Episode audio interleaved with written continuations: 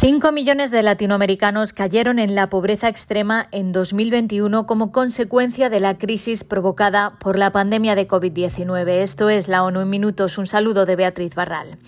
Según los últimos datos de la CEPAL, la tasa de pobreza extrema en América Latina habría aumentado del 13,1% de la población en 2020 al 13,8% en 2021, elevándose a niveles de hace 27 años.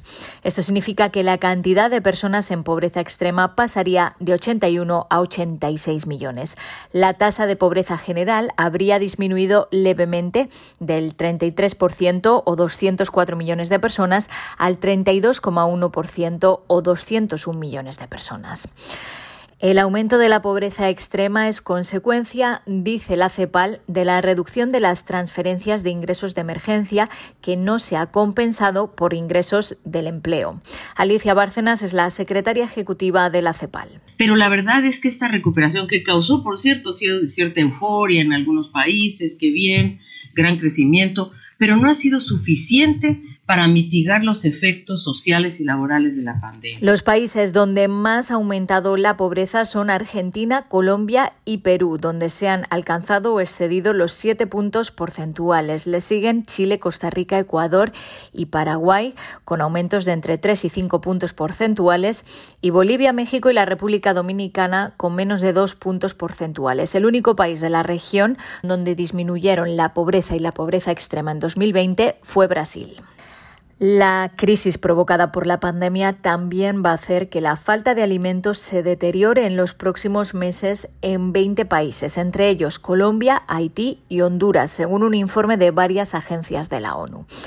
Etiopía, Nigeria, Sudán del Sur y Yemen permanecen en el nivel más alto de alerta, mientras que Afganistán, República Centroafricana, República Democrática del Congo, Haití, Honduras, Sudán y Siria se consideran países preocupantes donde ya hay muchas personas pasando hambre y en los que las condiciones se van a deteriorar de aquí a mayo. El Sahel como región también entra en esta categoría.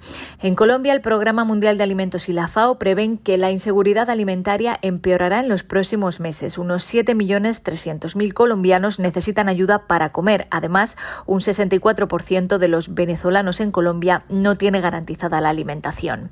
El informe advierte que el acceso humanitario se deterioró en la segunda mitad de 2021 y es probable que empeore significativamente en las zonas afectadas por el conflicto. En Haití, 4.300.000 personas necesitan ayuda y esta cifra va a llegar a 4.600.000, más de un millón de ellos en situación de emergencia. Y en Honduras, más de 3.300.000 personas, el 35% de la población, necesitan ayuda y 600.000 se encuentran en situación de emergencia. El informe precisa que Venezuela y la República Democrática de Corea no están incluidas por la falta de datos, lo que no permitió una evaluación comparativa. Seguimos en América Latina porque dos líderes comunitarios han sido asesinados en Honduras y en Colombia. La oficina en Honduras del Alto Comisionado para los Derechos Humanos condenó el asesinato de Melvin Giovanni Mejía, un indígena tolupán que recientemente participó en acciones de defensa de las tierras de su comunidad.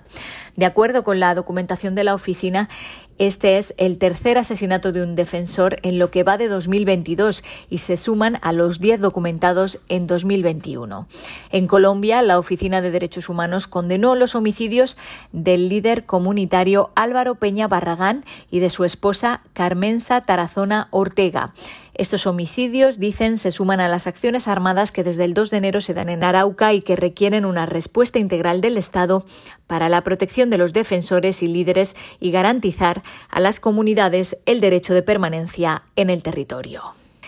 Y la ONU ha conmemorado este jueves el aniversario de la liberación del campo de exterminio de Auschwitz con un acto en el que el secretario general alertó del resurgimiento de la negación del holocausto y de los intentos de reescribir la historia. El líder de la ONU dijo que una encuesta tras otra muestra la creciente ignorancia entre los jóvenes sobre los hechos básicos del holocausto, lo que va mano a mano con la indiferencia ante la tolerancia. Me impactó saber que algunas personas que rechazan la vacuna del COVID-19 se han han apropiado de la estrella amarilla que se obligaba a llevar a los judíos en la Alemania nazi, sostuvo Guterres. Con motivo del Día Internacional de Conmemoración del Holocausto, la UNESCO y el Congreso Judío Mundial han puesto en marcha una nueva colaboración con la red social TikTok para hacer frente a la distorsión y a la negación del Holocausto. Los usuarios que busquen términos relacionados con el Holocausto serán redirigidos a información verificada. Hasta aquí las noticias más destacadas de las Naciones Unidas.